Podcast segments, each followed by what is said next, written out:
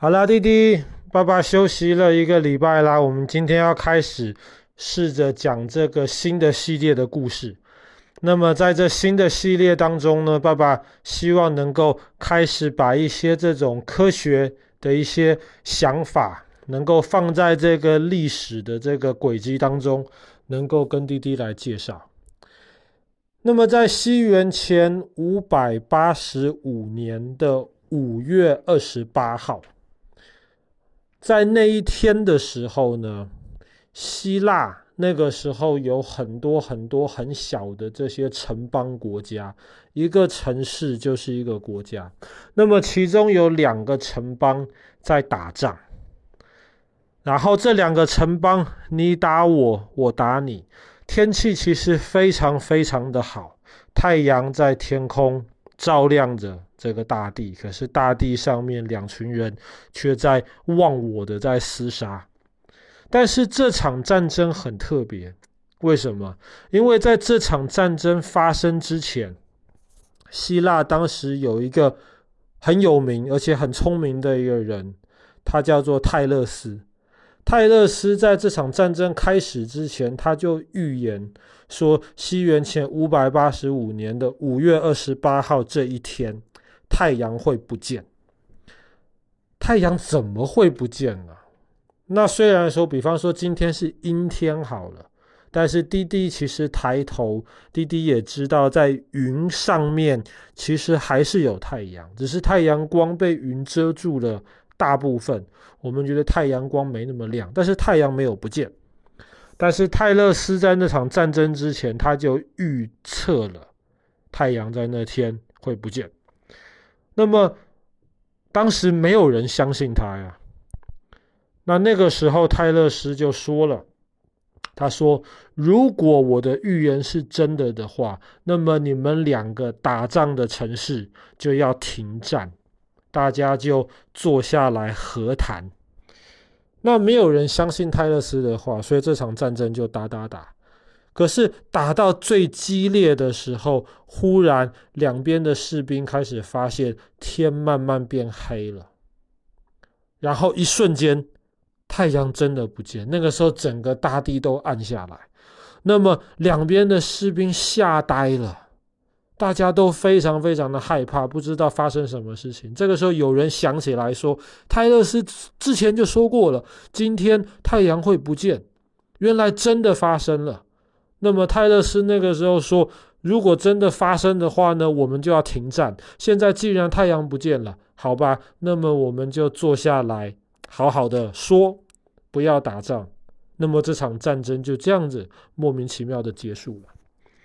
那么这一件事情记记录在希腊一个很有名的历史学家他的这个记录当中，是不是真的？其实我们。不知道，但是被记录了下来。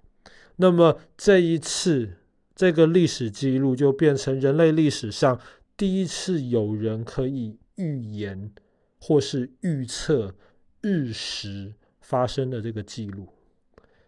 为什么太阳会不见？什么叫做日食？那其实，滴滴虽然现在，比方说我们站在这个地上，滴滴感觉这个地好像很大，好像很平。可是其实我们站的这个地球是一个球球，很大很大的球球。而且这一个球球呢，不是放在一个地上，这个球球其实是悬浮在这个宇宙当中。那为什么这个球球没有东西撑着，也不会往下掉？这个等滴滴再长大一点的时候，爸爸再跟你解释。但是滴滴要想，这个球球是悬浮在空中，而且这个球球不是不动，这个球球一直在动，只是我们在上面没有办法很明确的感觉到它在动。那弟弟抬头的时候，比方说白天我们常常看得到太阳。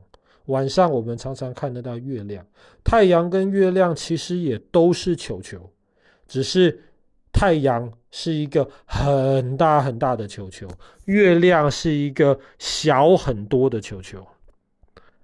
可是呢，这两个球球都是跟地球一样悬浮在空中，而且也都在动。而且月亮这个球球虽然离地球，呃，不是虽然，月亮这个球球虽然比较小，但是它离地球比较近。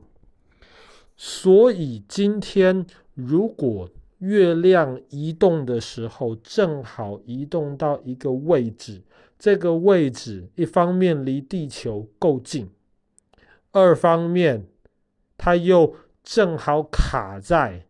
地球跟太阳的中间，这个时候我们从地球上面看，就会发现太阳不见了。那实际上，太阳在那短时间之内被月亮挡住了。那么完整的这个日食，就是整个太阳都被月亮挡住，其实不太常发生。但是呢，太阳被月亮挡住一部分。这个在地球上面很多地方，其实，呃，应该换个方法说，这个在地球上面每一年其实会发生很多次。但是，但是我们有没有办法能够准确的预测什么时候会发生日食呢？什么时候月亮会把太阳挡住呢？那其实很久以前，似乎就有人在关心这个问题。比方说，我们知道英国南边有一群很有名的石头，叫做巨石阵。一些很大的石头被摆成一个像圆形的形状。最早大家觉得这个可能是乱摆的，但是后来越多人去研究，发现这个巨石阵。摆的这个位置是非常讲究的，甚至可以从巨石阵摆的位置推测出，可能在那个时候就有人在观察日食，甚至那个时候可能就已经有人找到了日食的这个规律。那么巨石阵当然是离我们今天很久很久以前，绝对比西元前五百八十五年更久。那么在西元后大概一两百年左右之后呢，那个时候的科学又更进步了。那个时候科学家就发现了一个规律，那么我们今天叫它沙罗周期。什么叫做沙罗周期呢？沙罗周期的这个规律有点复杂，但是它的最根本的意思就是，如果今天你在这一个地方看到了日全食。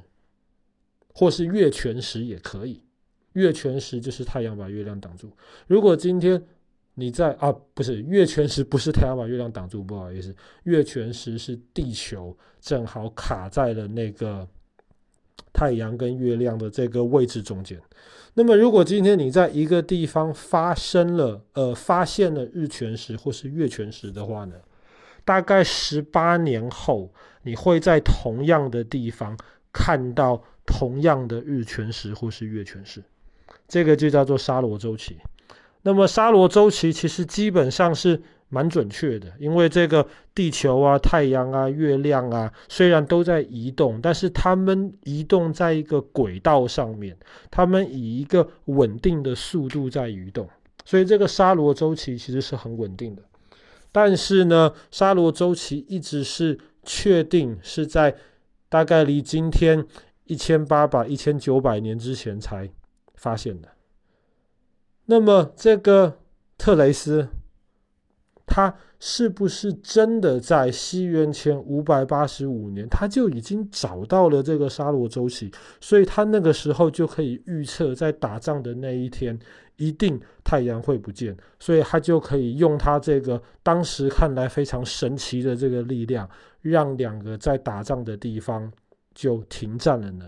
那么这个其实我们不能完全确定，但是因为这个人其实是一个非常厉害的一个天才，他当时在没有什么很高的这种尺或者是量高度的办法，他凭着太阳的角度跟太阳造成的阴影，他就成功的计算出了金字塔的高度，非常非常厉害。而且除了这个之外呢，他还有很多科学上面或是哲学上面的这些贡献。那当然，关于这个人也有一些有趣的故事，比方说他常常太关心的去思考一些科学上的问题。他有一次走走走，走在路上不小心头抬着天，在研究这些天上的星星的时候，他就不小心的掉到井里面去了，还要别人把他救出来。那又有一次，他花了很多很多的时间在研究这些科学或哲学。那么，其他周围的人就笑他说：“你看，你花那么多时间去研究这些没有用的东西，还不如像我们这样多赚点钱，实在一点。”那么，他就非常非常不服气啊！他就说：“既然是这样子吧，你们觉得好像我每天做的事情没有用，我不会赚钱，是不是？”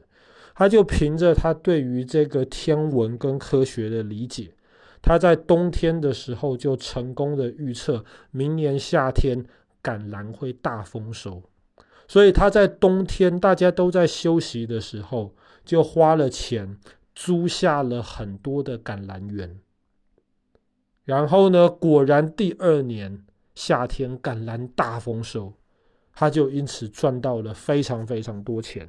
那么别人这个时候觉得说：“哇，你好厉害！你怎么之前就会知道呢？”他后来就回答他们：“我们这种研究学问的人呢，不是不会赚钱，只是我们的心思不放在赚钱上面而已。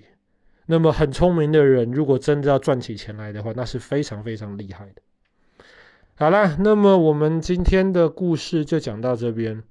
我们讲到，大概离今天两千五百年之前的希腊人，其实那个时候就很有可能已经找到了这个日食或是月食的规律，并且可以成功的预测出日食发生的时间。